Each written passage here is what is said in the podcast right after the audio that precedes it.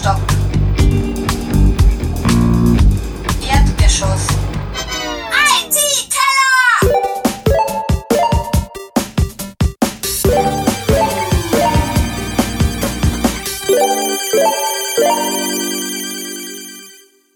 Ein herzliches Willkommen zum IT-Keller Nummer 53. Das wird eine Spezialausgabe äh, zum Thema E-Voting. Und dazu habe ich den Herrn Harald Kapper und den Herrn Peter Miller e- eingeladen. Äh, beide sind bei der ISPA tätig. Äh, und ich darf mal ganz kurz äh, nach, äh, um eine Vorstellung bitten. Äh, Harald, Wer Hallo? bist du? Was machst du?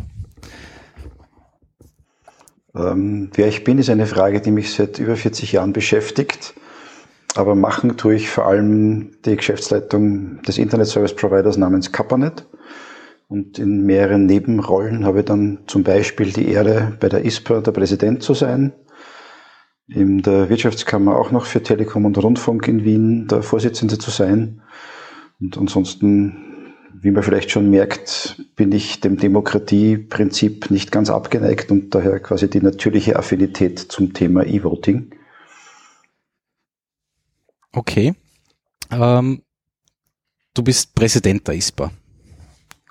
Genau. Wie lang bist du das schon? Seit 2017, wenn ich mich nicht täusche. Ich hoffe, ich täusche mich jetzt nicht. Okay, na, wir werden es überprüfen. äh, so, dann äh, Peter Miller. Äh, du bist auch tätig bei der, bei der ISPA? Ja, also ich bin äh, mit der Geschäftsleitung der HXS GmbH unterwegs, ein kleiner IT-Anbieter und äh, kleiner ISP mit Sitz in Wien, aber wir decken ganz Österreich ab. Äh, und bin im Vorstand der ISPA, bin das jetzt seit 2018, 2019 na, länger schon, 2017 auch in etwa, mhm. wenn mich nicht alles täuscht. Äh, hoffentlich täusche ich mich nicht, um das jetzt mal zu wiederholen. Ähm, und habe mich einfach bemüßigt gefühlt, die AG, also die Arbeitsgruppe Wahl äh, zu übernehmen, weil ich das einfach als notwendiges, als sehr spannendes Thema gefunden habe, weil ich einfach äh, ein hohes Sicherheitsbedürfnis habe und gesagt habe, wenn wir sowas schon machen, dann muss das Hand und Fuß haben und mit einer analogen Wahl gut zusammenpassen und kongruent sein. Mhm. Ähm, nur ganz kurz, warum ich euch beide eingeladen habe. Äh, es gab ja dieses Jahr im November die Vorstandswahl der ISPA und da wurde per E-Voting abgestimmt. Ähm, ich habe gelesen irgendwo, dass es da schon 2017 einen Mitgliedsantrag gab zum Thema Online-Wahl. Stimmt das? Na, der Antrag war eigentlich 2018. Okay.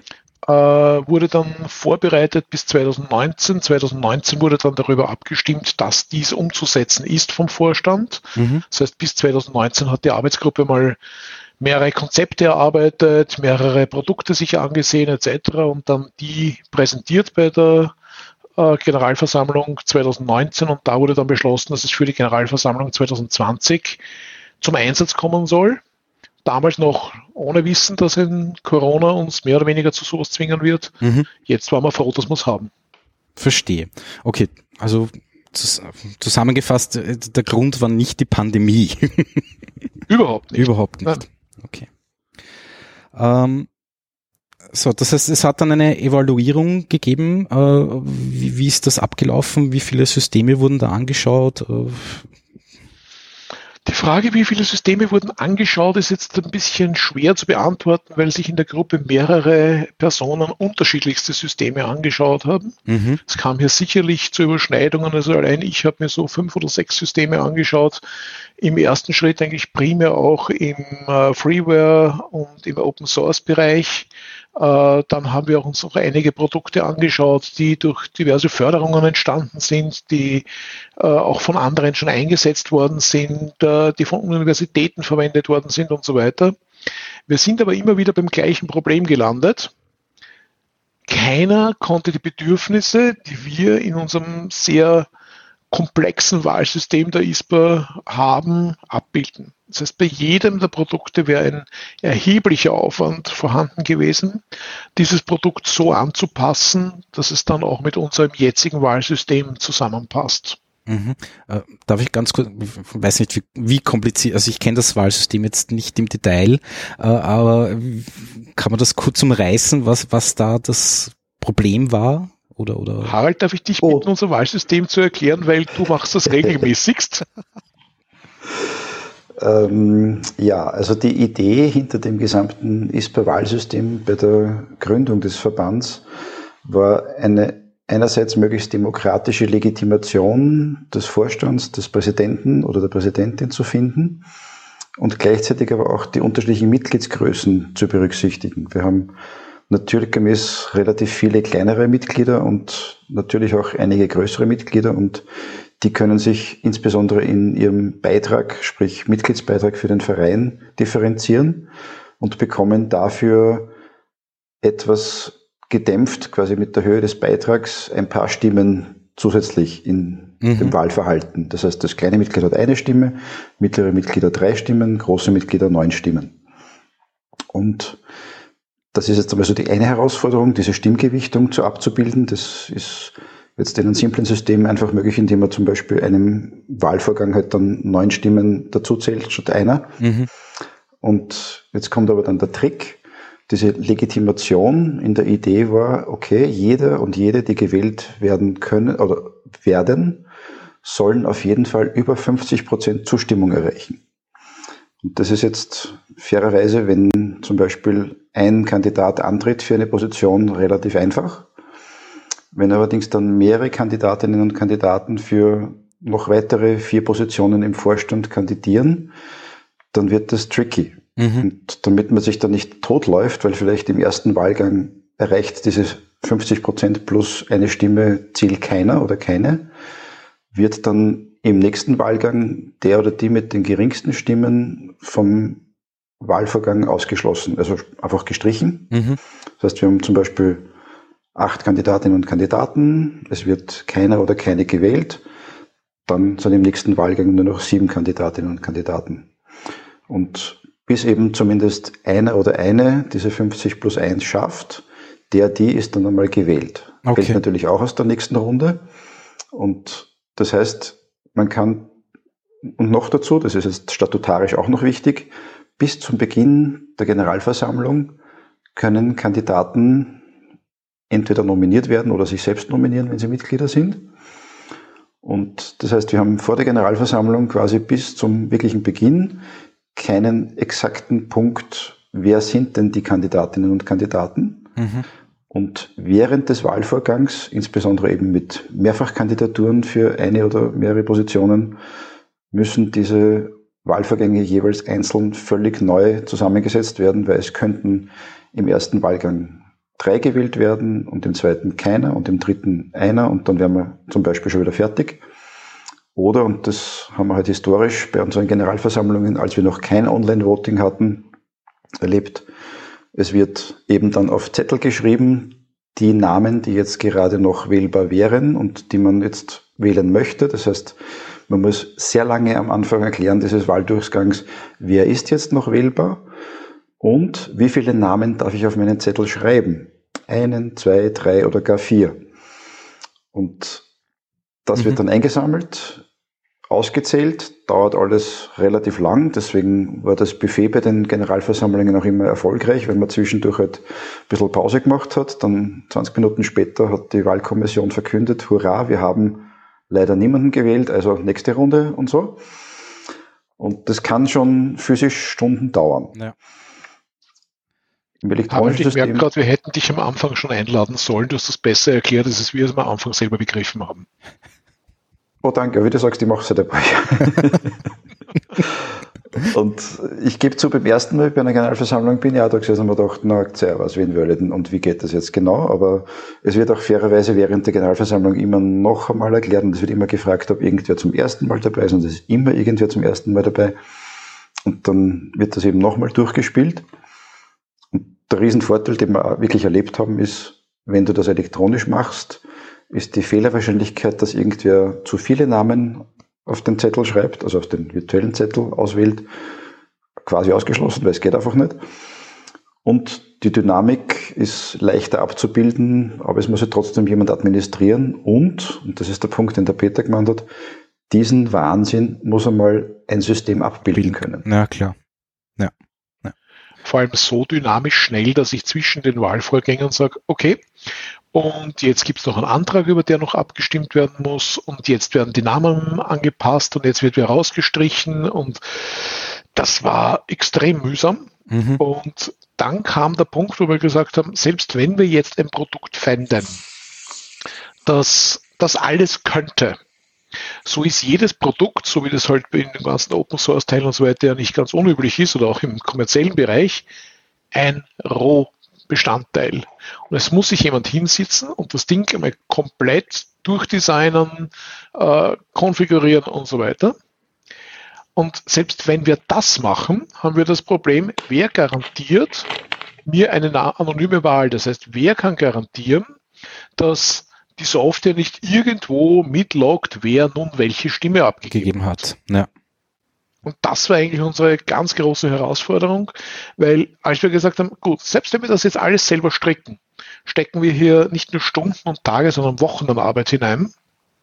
Das ist auch vom Stunden zu Kostenrelation gigantisch. Mhm. Äh, und das hätten wir gar nicht im personalen Bereich, um das überhaupt abdecken zu können. Und danach haben wir immer noch das Problem, wir müssten es eigentlich in einem Softwarestand dann versiegeln lassen, prüfen lassen und sagen, okay, das ist jetzt garantiert, dass hier kein Blödsinn passiert und es muss auch während und nach der Wahl dann garantiert sein, dass genau diese Softwareversion zum Einsatz kommt. Ja. Und ab dem Zeitpunkt ist hier auch das rein haftungstechnisch ein Riesenthema gewesen. Und äh, dann ist uns irgendwie die EDEM vom Bundesrechenzentrum entgegengekommen und hat einmal ihr Produkt präsentiert. Wir haben unser Konzept präsentiert und im ersten Durchgang hieß es, ja, das können wir alles. Okay. Dazwischen vergehen jetzt zwei Jahre zwischen, ja, wir können alles, bis wir machen wirklich die Wahl, wo sie dann wirklich alles konnten. Mhm.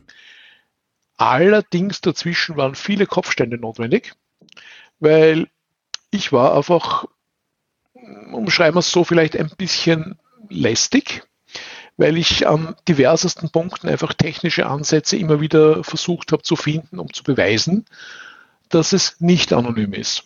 Okay. Und das BAZ war damit verpflichtet, mir jedes Mal nachzuliefern oder sogar nachzubessern, um dann die Garantie abliefern zu können, dass es anonym ist und wo die Trennungen zwischen den Zuordnungen der E-Votings und der Zuweisung zu den Stimmauszählungen stattfindet, auf eine Art und Weise, dass es A nachweisbar ist die Wahl, weil ich muss irgendwie beweisen können die Wahl, mhm. aber gleichzeitig auch absolut sicherstellen kann, dass es anonym ist. Ja. Und das war eine gigantische Herausforderung, die wir, glaube ich, gemeinsam letztendlich sehr gut meistern konnten. Mhm. Ähm, das erste Problem bei E-Voting ist ja immer, wie stelle ich sicher, dass jemand quasi wirklich berechtigt ist abzustimmen, beziehungsweise dass er eben nur einmal abstimmt.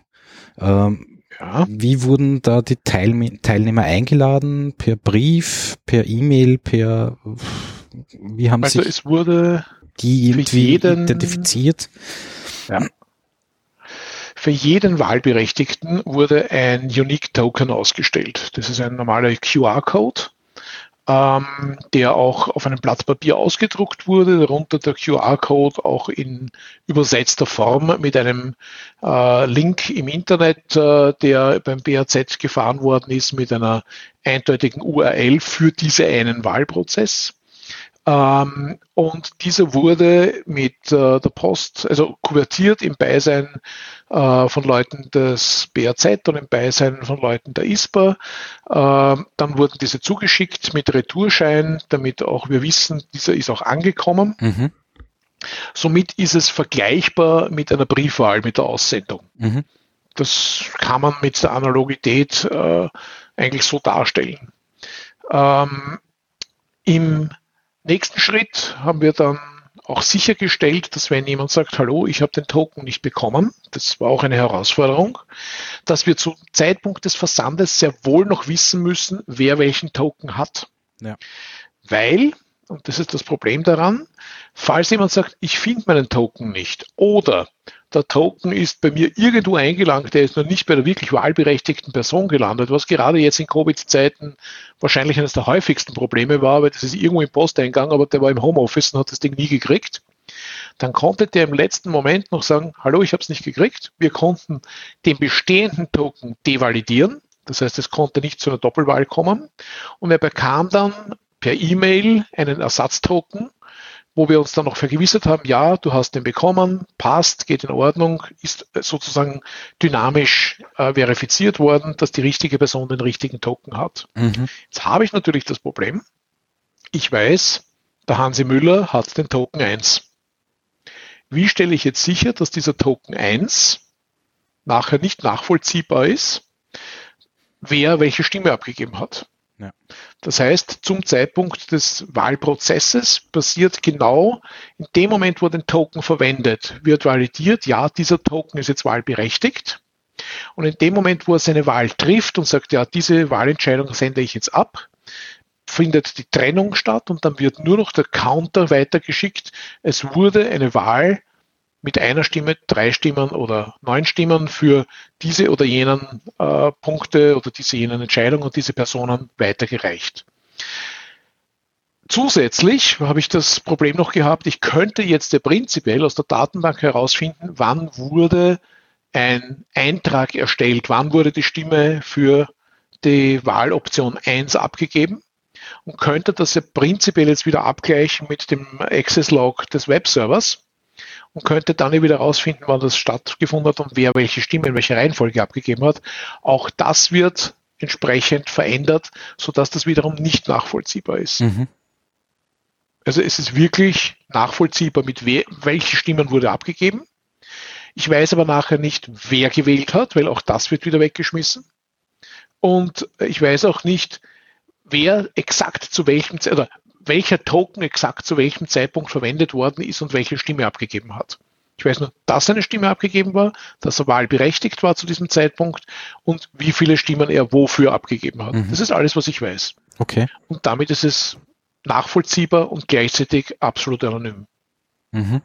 Ähm, nur, nur ganz kurz, äh, das Ganze passiert im Webbrowser, also, also für, für den, für denjenigen, der abstimmt oder diejenige, die abstimmt, ja. äh, man loggt sich im, per Web in das System ein, sage ich jetzt einmal. Also die einfachste Variante zum Wählen war, man nimmt sein Handy, scannt den QR-Code, mhm. daraufhin wird automatisch die Webseite des BAZ aufgerufen mit dem entsprechenden Link dahinter und ich bin bereits auf der Seite, die mir die Wahloptionen anbietet. Das heißt, mhm. ich brauche nichts anderes machen, als meine Handycam über den QR-Code halten, wählen, fertig. Okay. Okay. Und das war auf der einen Seite beeindruckend einfach. Auf der anderen Seite hat man ein bisschen gemerkt, so wenn das dann zum Beispiel über einen Laptop gewählt wird, dann gibt es so Themen wie Browser Cache und genau zum Beispiel eine neue Umfrage oder eine neue Abstimmung. Dann muss man das erst wieder laden. Das funktioniert dann also am Handy exzellent. Äh, auf anderen Browserplattformen, glaube ich, muss man es noch ein bisschen verbessern. Mhm. Ja, da wissen wir aber also, mittlerweile auch schon, was wir tun müssten. Natürlich, ja. Das war halt nur so ein Erlebnis. Und unter Anführungszeichen, man konnte es auch ein, ein bisschen hacken, wenn nämlich die ID-Codes dieser Abstimmungen laufend erhöht wurden, weil sie zum Beispiel nacheinander angelegt wurden. Dann hat man in Wahrheit über die URL das auch noch finden können. War jetzt kein Schaden, weil man hat ja trotzdem den richtigen Token gebraucht. Aber es war jetzt ein bisschen nachvollziehbarer. Also die einzelnen, Browser gehabt hat. die einzelnen Wahlgänge waren quasi enumeriert, einfach hochgezählt oder, oder? Genau. Und der Witz war, und dann auch wieder nicht. Deswegen bin dann ich zum Beispiel, der am Browser gesessen ist, am Laptop, drüber gefallen, weil man dachte, aha, ja, nächste Nummer geht schon. Na, dann gab es eine Umfrage, die wurde halt in der Serie schon viel weiter früher erstellt, aber erst jetzt aktiv geschalten. Und damit war dann ich ah, als ja. Pseudo-Hacker auch wieder ausgetrickst. Du wolltest deine eigene Wahl hacken? Naja.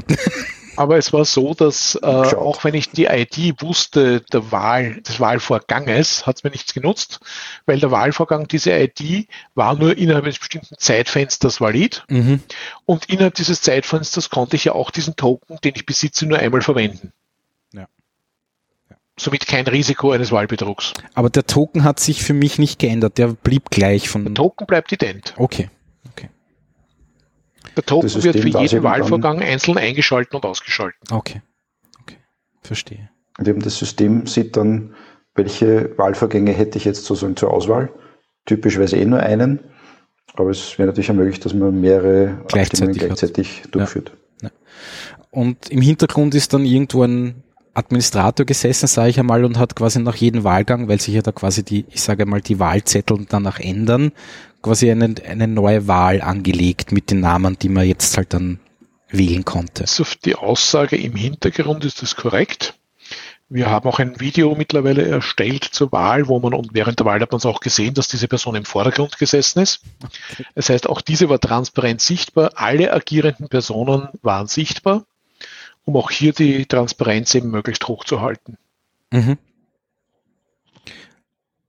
Okay, aber das heißt, es hat irgendwo eine Location gegeben, wo doch ein paar Leute dann zusammengesessen sind, die sich um die Abwicklung der Wahl oder eigentlich der Wahlen äh, gekümmert hat. Zufälligerweise nicht irgendwo, sondern im BRZ. Die haben uns freundlicherweise auch gleich die Location zur Verfügung gestellt. War an sich, und das auch wieder Corona geschuldet, an sich war das ja geplant als zumindest hybride Veranstaltung, wenn nicht eigentlich als Präsenzveranstaltung mit einer Online-Wahl, mhm. wo wir eigentlich ursprünglich nur quasi die Generalversammlung halt in den Mitgliederbereich auf der ISPA-Seite gestreamt hätten. Kann jeder zuschauen. Und die Idee war eben, die Wahl an sich online durchzuführen, so wie es im Beschlusslage war an, äh, vor einem Jahr. Und dann war noch die weitere Idee, gut, wenn man streamt, dann gibt es vielleicht Leute, die wollen nicht auf diesem Stream sichtbar sein. Also hat es einen eigenen Sitzplan gegeben, wo man sich dann im Saal hinsetzen müsste, wenn man am Stream erscheinen möchte oder eben auch, wenn man das genau nicht möchte. Also es war logistisch auch schon hochgradig vorbereitet. Und dann hat uns halt der aktuelle Corona-Status einen Strich durch die Rechnung gemacht und es wurde statt einer Präsenzveranstaltung mit Online-Voting eine reine Online-Veranstaltung. Ja, ja, ja. Äh, jetzt, jetzt heißt es ja immer beim E-Voting, äh, das ist so super, weil die Wahlbeteiligung geht rauf und keine Ahnung was. Äh, Gibt es da von euch irgendwie Zahlen? Haben mehr mitgemacht oder ist das bei der ISPA eh immer gleich? Es kommt, ist mir schon klar, es kommt dann immer auf die Institution, Vereinigung, was auch immer an, wo solche Wahlen stattfinden. Ähm, also die Idee war ja, die Teilnehmerzahl nach oben zu drehen, mhm. weil bis dato primär bei der analogen Veranstaltung, bei der klassischen Wahl Wien und Umgebung anwesend war und daher kam ja auch dieser Antrag vom Mittelösterreich bis Westösterreich tun sie sich schwer, nur für eine Wahl nach Wien zu fahren. Ja. Ähm, und das war eigentlich die Idee dabei und wir konnten obwohl es sehr schwierige Umstände im Allgemeinen waren, trotzdem die Teilnehmerzahl im Vergleich zum Vorjahr verdoppeln. Und wissen aber auch mittlerweile, wie wir das noch weiter optimieren können und gehen davon aus, dass man das wahrscheinlich im Folgejahr nochmal steigern kann. Mhm. Beim jetzt äh, kurzer formaler Einschub sozusagen. Also Beschlusslage ist, dass wir das erstens durchgeführt haben, zweitens jetzt dann evaluieren, wie hat es uns einerseits gefallen, wie hat es unseren Mitgliedern gefallen, welche Prozesse müssten wir vielleicht sowieso ändern. Aber ich gebe schon zu, die Wahrscheinlichkeit, besonders weil das Coronavirus ja nicht einfach verschwinden wird bis nächster Generalversammlung, ist schon sehr hoch, dass wir uns das nochmal anschauen. Mhm. Und, und jetzt habe ich leider Gottes meinen Faden verloren. Macht nichts. Ähm, Jetzt hat es ja geheißen, okay, so, so, so eine äh, Wahl, also eine Vorstandswahl hat immer Stunden gedauert. So habe ich das irgendwie äh, rausgelesen. War das jetzt schneller, effizienter, besser? Massiv schneller. Mhm. Massiv schneller, weil es gab genau das Zeitfenster. Binnen einer Viertelstunde hat jeder die Möglichkeit gehabt, seine Stimme abzugeben. Und eigentlich wenige Minuten danach war ja das Ergebnis klar. Ja. Im analogen System war innerhalb von fünf Minuten oder zehn Minuten alle Stimmzettel abgegeben und danach waren 20 Minuten, 30 Minuten, diesmal gedauert hat, bis das Ding verlautbart worden ist, bis die nächsten Wahlvorgänge vorbereitet worden sind. Also das hat schon gedauert. Mhm. Ähm, es ist aber deutlich weniger Socializing passiert. Na gut. aber das hat ja mit der Wahl an sich nichts zu tun. Also Nö, aber das ist so ein, ein Highlight bei der Generalversammlung, dass man sich halt alle treffen. Ne? Das, das, ist schon klar. Ja. Natürlich leider nein. Das ist schon klar. Ähm, wie, wie wurde das, das Ergebnis präsentiert nach so einem Wahlgang? Also gibt es da dann eine Seite in dem System, wo man sieht, okay, die Wahl ist so ausgegangen oder, oder wurde das dann per Stream verkündet oder? Also es wurde das Ganze komplett im Livestream war, war im Livestream auch eine Darstellung, eine Aufbereitung der Ergebnisse enthalten. Mhm, okay. Aber ich konnte jetzt am Handy selber, wenn ich den Stream nicht sehe, irgendwie nachvollziehen, was das Ergebnis war. Hätte auch keinen Sinn gemacht, weil wenn man den Stream nicht sieht, weiß man nicht, was man wählt und wann man wählt. Ach so, ja, gutes Argument. und weil du, weil du vorher beim, beim E-Voting noch gesagt hast, grundsätzlich, ob das, also mehr Teilnehmerinnen, ja, das können wir bestätigen. Effizienter können wir auch bestätigen. Und ich sitze ja aufgrund meiner anderen Geschichte noch ab und an in einer Wahlkommission, wie zum Beispiel bei der Wienwahl oder bei der Nationalratswahl.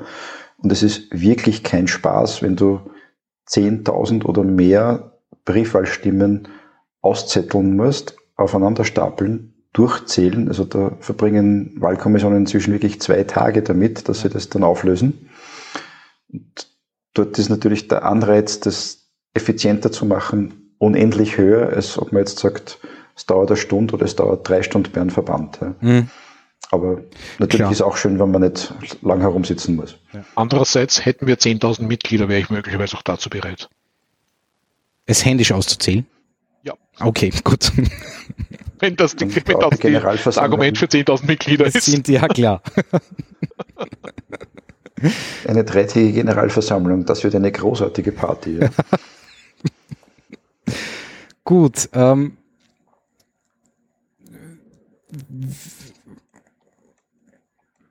gibt's, äh, also können wir kurz über das Technische dahinter reden? Gibt es da Informationen dazu, die jetzt nicht irgendeiner Geheimhaltung unterliegen oder, oder also ich, ich habe nur also gelesen auf sehr viel technisch dahinter können wir nicht wirklich liefern. Mhm. Wir wissen, wie die Software funktioniert, wir wissen, was sie tut. Es war auch etliche Male das Thema Blockchain in der Diskussion. Genau, äh, nur, nur kurz, weil uh, es steht auch auf der Webseite zum Thema BRZ EDEM, äh, dass es die Möglichkeit einer Blockchain, Blockchain gibt. Ja. Es gibt die Möglichkeit einer Blockchain, die haben wir vorsätzlich nicht verwendet, okay. weil ich nachweisen konnte, dass wenn wir eine Blockchain komplett durchziehen, ich hiermit die Anonymisierung brechen würde. Das heißt, ja, ich mache eine Blockchain im Hintergrund, wenn ich sie haben will, für die Endergebnisse, um diese abzusichern, also sagen, diese sind jetzt in Stein gemeißelt oder in Bits gepresst. Aber würde ich die Blockchain vorher schon haben, dann habe ich genau dieses Thema, dass ich weiß, wann wurde welcher Token verwendet und in welcher Reihenfolge. Und dann könnte ich es wieder retour rechnen. Mhm. Und deswegen habe ich dagegen, da hat man mir recht gegeben, dem wäre so. Und deswegen ist das dann an diesem Punkt nicht eingesetzt worden. Okay, verstehe. Wobei aber, aber wirklich nicht vergessen darf, dass diese wunderbare Blockchain beim BRZ ja Kettenbruck heißt. Naja, das ist eine, eine, äh, äh, eine der Anwendungen. Ne? Oder heißt die Blockchain wirklich bei Ihnen Kettenbruck? Ich Nein, ich glaube, das ist tatsächlich nur der, der Titel für die Anwendung, das ja, Recht. Okay, okay. Ähm, gut, das heißt, bei der ISPA-Wahl kam keine Blockchain zum Einsatz. Nein. Auch nicht für das Ergebnis dann oder oder, oder? Hätte keinen Sinn gemacht. Ja. Nein, ich frage nur. Ja, ja, ja, ja. ja. ja. Aber wer weiß, vielleicht in 200 Jahren dann sie sich freuen, wenn sie in der Blockchain noch schon könnten, wer ist in 2020 gewählt worden wenn dann noch jemand weiß in 200 Jahren, wie man Blockchain, gut, ja. Ja. Ähm. also gib heute jemanden Lochkarten in die Hand, die bei Wahlen verwendet worden sind. Ja. Ja, äh, genau. Gut. Ähm,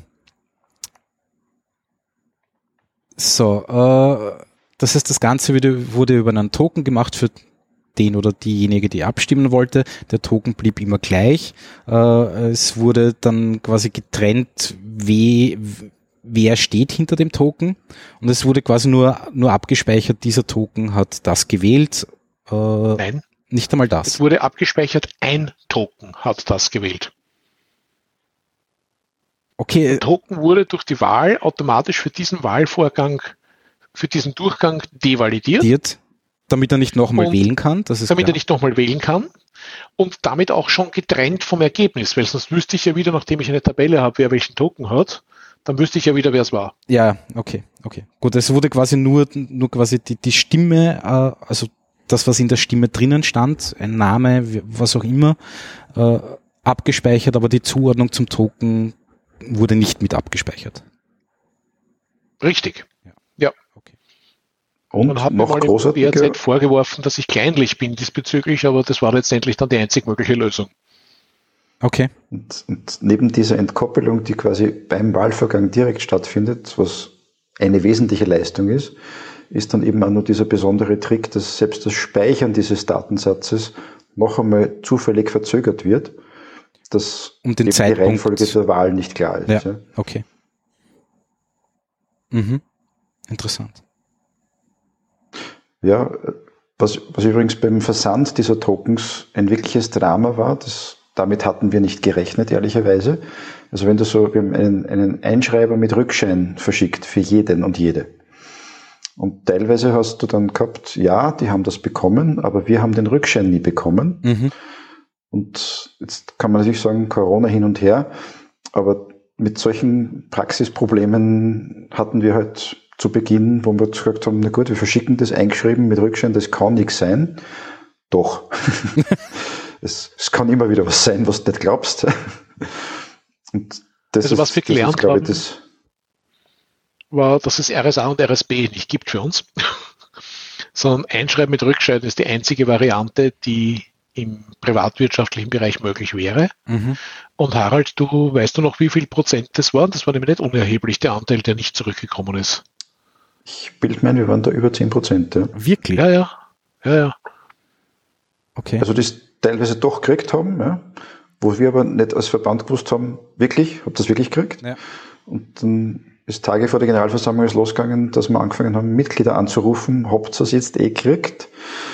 Und das ist natürlich dann, wenn der Umfang größer wird, also die 10.000 Mitglieder, da brauchen wir dann ein Callcenter, ein bisschen ein Problem. Ja, klar, klar.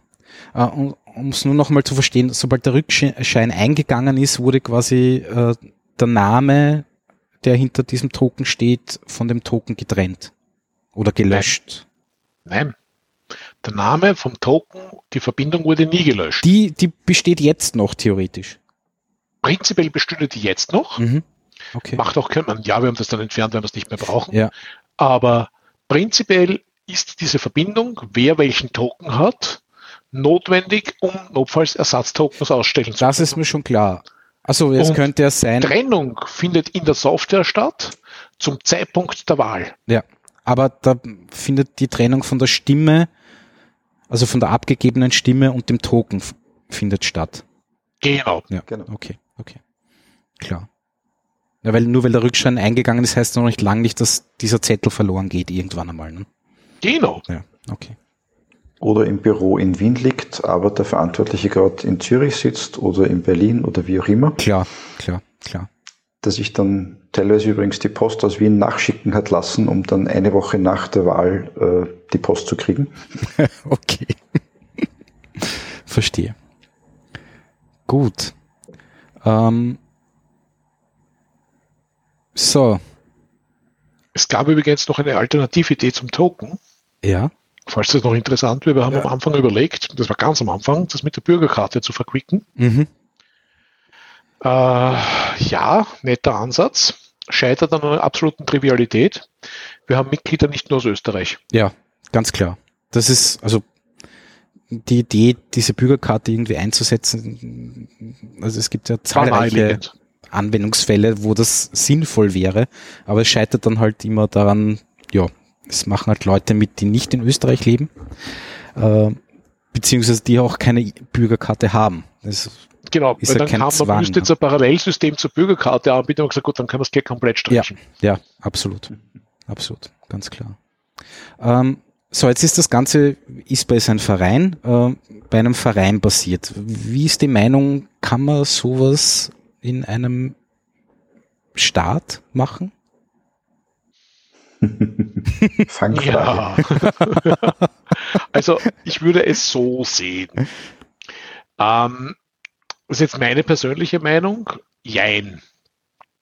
Es müsste langsam wachsen. Ich kann mir vorstellen, dass man es für kleinste Bürgerbeteiligungen schon verwendet, dass man es auf Gemeindeebene schon verwendet. Ja, mhm. äh, man braucht sicher noch A, mehr Erfahrungswerte, B, äh, mehr Bestätigung, dass das Zeug wirklich bombenfest immer funktioniert, wovon mhm. ich persönlich ausgehe. Ähm, und es braucht auch die entsprechende Akzeptanz. Äh, weil wenn ich jetzt sage, okay, ich gehe mich impfen und kriege einen Chip, wenn die gleichen Leute dann sagen, und wenn ich jetzt damit wähle, dann wird meine Stimme anders abgegeben, als ich das will. Ja, ja. Ähm, daran wird es immer scheitern und das sind einfach Diskussionsebenen, die schwierig zu gewinnen sind. Ich würde mich noch lange nicht über eine Nationalratswahl hertrauen damit. Mhm. Aber über Kleinstwahlen könnte ich mir vorstellen, dass das in den nächsten Jahren sicher kein Thema wäre und dass das vielleicht sogar eine höhere Wahlbeteiligung erreichen könnte, als wir es derzeit haben. Mhm. Da hätte ich eine andere private Meinung dazu. Bitte. Deswegen sagte ich auch meine also, private. Ja, ja. Ich, also gerade wenn wir, wenn wir um Inklusion reden, und da habe ich halt jetzt wieder die Statistik im, im Kopf mit 25 Prozent der über 65-Jährigen, oder wenn das über 75, nein, über 65-Jährige, sind schlicht und ergreifend nicht online. Also ich brauche immer, speziell wenn es um gesamte Bürgerbeteiligungsverfahren oder auch Gemeinderatswahlen oder Bezirksvertretungswahlen etc. geht, brauche ich immer den zweiten Weg. Das heißt, ich kann es maximal als Add-on anbieten. Und dann gibt es nur 100.000 Sonderfälle wie fliegende Wahlkommissionen für zum Beispiel Krankenhausbesuche etc., wo ich ganz, ganz viele Nebenprobleme produziere, indem ich es elektronisch machen will, während ein Zettel halt da sehr einfach einzusetzen ist. Alleine vom Desinfizieren in den Raum rein etc. Dort habe ich, glaube ich, die echten Problemfelder, die man sich noch massiv anschauen muss. Und bei der Verifizierbarkeit, also eben das, was die Freunde in den USA gerade erlebt haben und was wir ja auch schon mal erlebt haben, mhm. wenn ich eine Wahl überprüfen muss, und zwar jede einzelne Stimme, wie ist denn das jetzt wirklich gewesen mit dem Ergebnis? Hat sich da wer verzählt? Und wenn ja, wie viele? Das ist halt elektronisch irrsinnig schwer, weil sobald eben diese Stimme von diesem Token getrennt ist, kann ich mir nur mehr darauf verlassen, dass diese Stimme eh richtig gespeichert worden ist und auch richtig gezählt wurde. Ja. Und da gibt's gibt schon noch sehr, sehr viele Fragen im Grosso Modo für, wenn quasi alle online sind und das System für alle gleich erreichbar ist und sozusagen auch die Wahlfragestellung klar ist.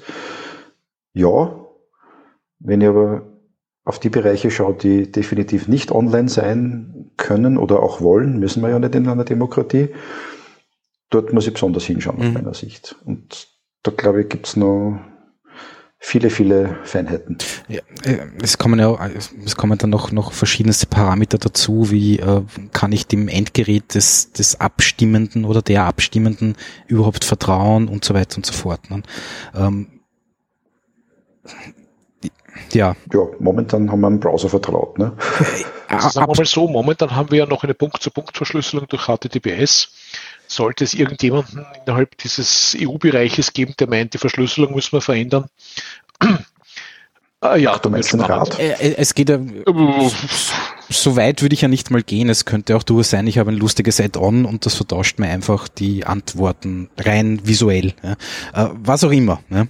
Ja, ja. Also da gibt's ja zahlreiche äh, Ansatzpunkte, die man sich irgendwie vorstellen könnte, dass das irgendwie schief geht. Ja. Ähm, meine, ich kann dem Harald absolut zustimmen mit den Problematiken und würde jetzt wirklich jeder nur digital wählen, könnte man es verwenden. Ich sehe es maximal als Add-on zu normaler Wahl plus Briefwahl, weil die Briefwahl ist ja auch nur ein Add-on. Mhm. Wo ich derzeit das Problem sehe, ist, wie devalidiere ich, dass jemand noch, der einen Token genutzt hat, ähm, dass der jetzt nicht noch auf einer anderen Art und Weise noch wählen geht. Ja. Also das sehe ich als erste Herausforderung. Und wenn ja, einfach nur eine Ergänzung, einfach eine dritte Schiene einzuführen. Und ja, das sind natürlich neue Herausforderungen, die man sich wirklich erst überlegen müsste. Wir haben natürlich ein abgekapseltes System uns betrachten können und das hat es natürlich etwas, etwas vereinfacht. Klar. Um das wirklich auf andere Ebene raufzuhieven, müsste man sich zusammensetzen und einmal wieder, so wie wir es begonnen haben, alle Szenarien beginnen durchzuspielen und Tests machen und sagen, welche Möglichkeiten gäbe es, um das zu brechen, was wir uns hier überlegt haben. Mhm. Und vor allem, du brauchst da in der Kommunikation nur einen einzigen Fehlerfall. Ich wünsche es keinem Rechenzentrum, aber es kann halt passieren, dass irgendwas schief geht, egal ob technisch oder Softwareseite oder wie auch immer. Und dann ist das Vertrauen erodiert. Absolut. Du kannst das einfach knicken. Absolut. Also gerade Vertrauen ist in der, in der Hinsicht ja quasi irgendwie das Wichtigste. Ja. Weil halt dieser Server oder diese Software halt für, für jeden Wähler und für jede Wählerin eine, eine Blackbox ist, in die man nicht reinschauen kann. Man hat keine Ahnung, was passiert. Ne? Man, es war ja schon ein Riesenaufschrei, als es die Kuverts gab, wo die Kleber nicht gehalten eben, haben. Eben, eben. Da, da fängt es ja schon an. Ne? Und da kann man nur davon profitieren, dass, da, dass die Leute sehr schnell vergessen. ähm, klingt blöd, aber nochmal, klingt blöd, aber natürlich haben das die Medien es kurzfristig groß aufgebauscht, war in allen, jetzt schreit kein Haar mehr danach. Nein, jetzt ist es wurscht, ja. Das stimmt. Es wird man, ist mir bei der letzten Wahl aufgefallen, dass erwähnt worden ist, dass es ein Superkleber ist. Aber ja.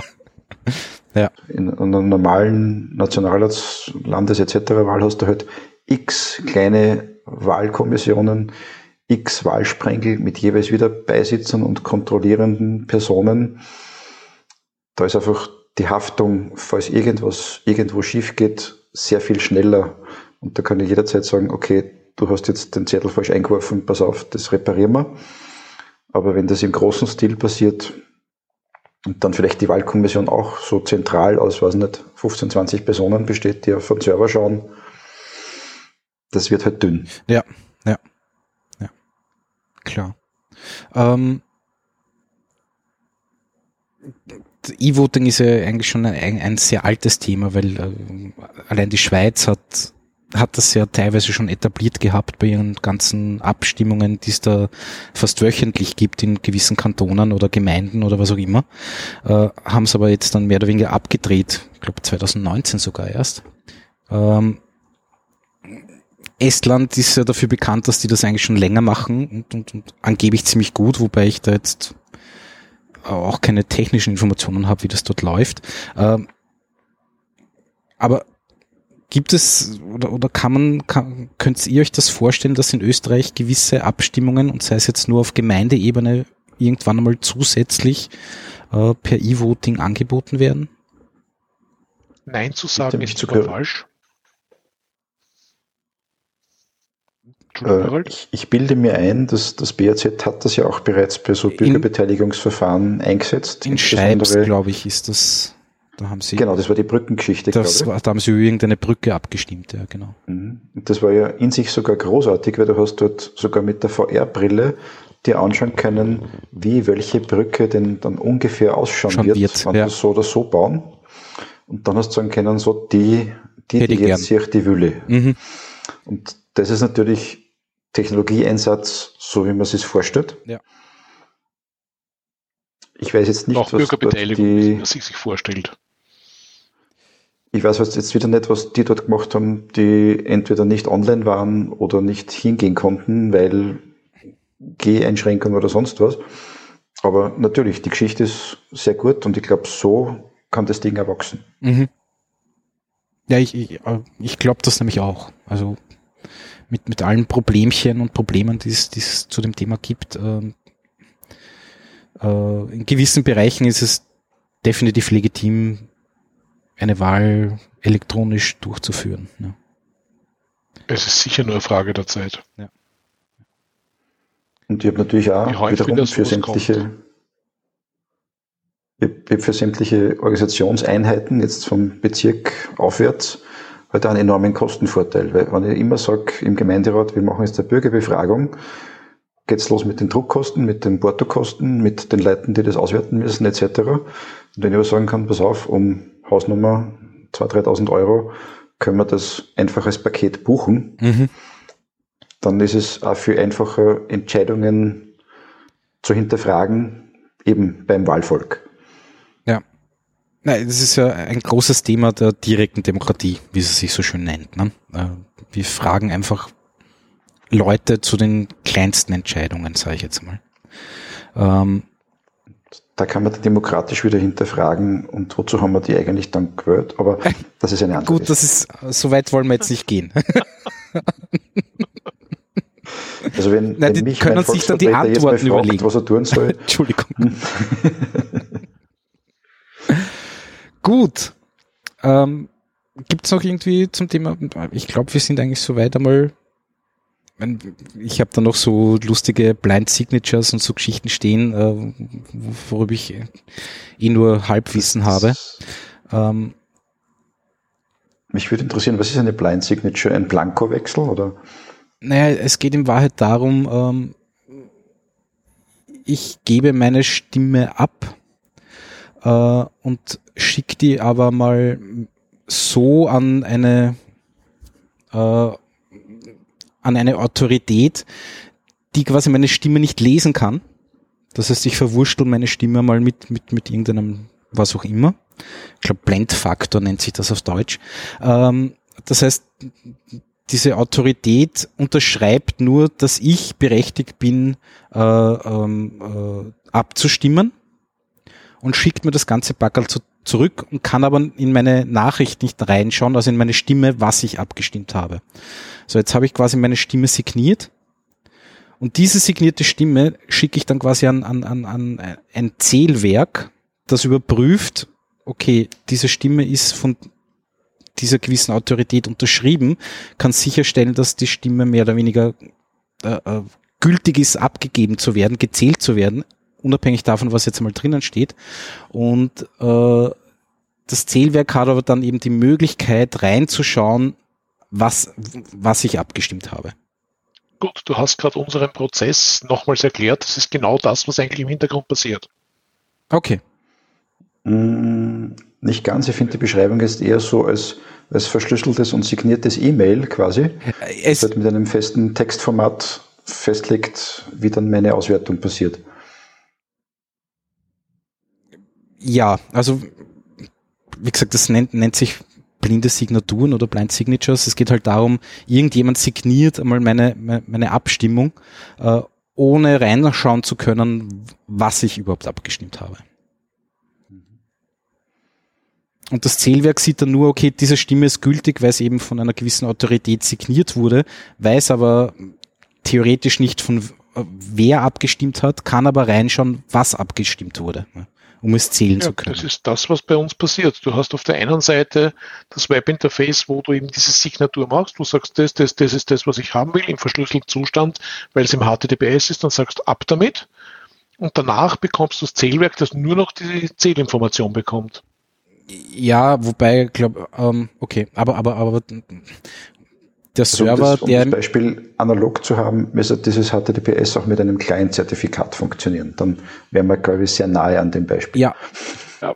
ja. Also es, es geht halt darum, dass quasi diese Autorität, die quasi mal signiert, dass diese Stimme abgegeben werden darf, nicht reinschauen kann, was abgestimmt wurde.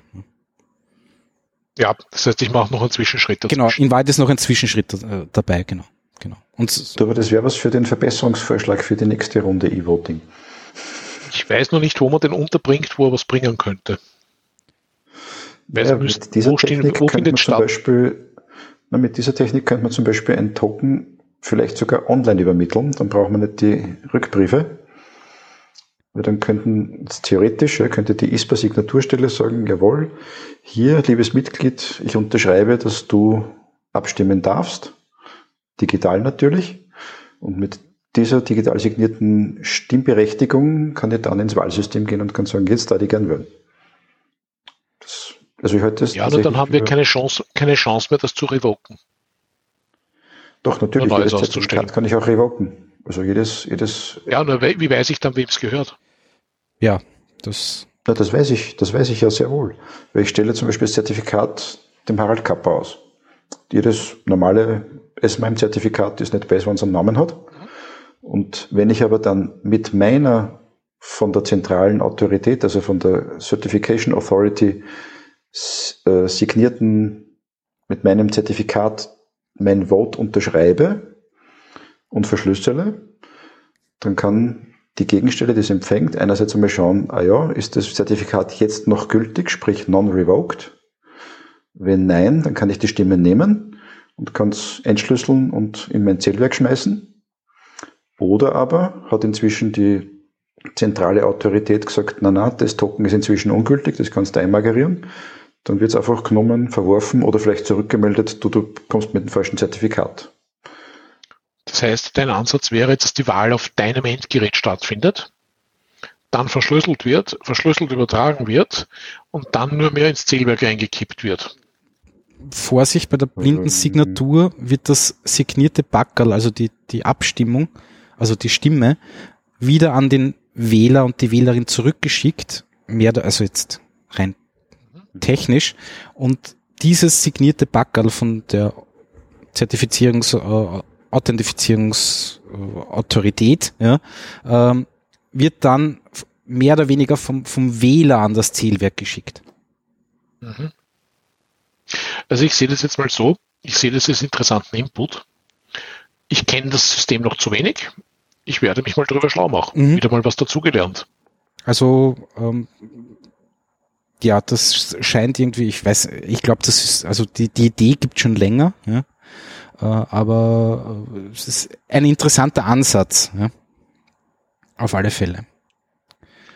Es gibt nichts, was Warum man sich zum mal anschauen sollte. lernt. genau. genau.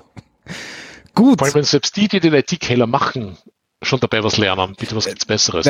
Das, also, ich, ich lerne jeden Tag. ich habe also auf alle drei gerade. Ja, nein, eh, absolut.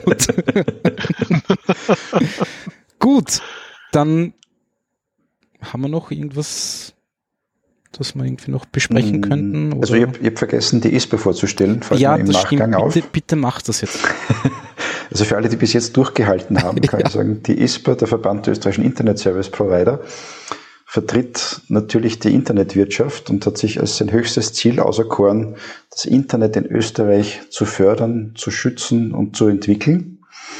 Und unsere Mitglieder sind klassischerweise äh, Betriebe aus dem gesamten Internetumfeld. Das sind einerseits Access Provider, Content Provider, aber auch Plattformen. Und gibt dann so drei wesentliche Säulen, eben den ganzen Access-Bereich, den ganzen Content-Bereich und den riesigen, großen, immer größer werdenden legistischen, juristischen Bereich. Und dort vertreten wir eben einerseits unsere Mitglieder und die Interessen des Internets. Das auch nur auf europäischer Ebene zusätzlich. Da gibt es noch die Euro-ISPA. Und das Ganze versucht sozusagen jeden Tag das Internet ein bisschen zu retten insbesondere vor blöden Ideen, wie zum Beispiel dem Brechen von Verschlüsselungen, mhm. die wir genau für solche Wahlsysteme offensichtlich ganz gut brauchen könnten. Absolut. Absolut.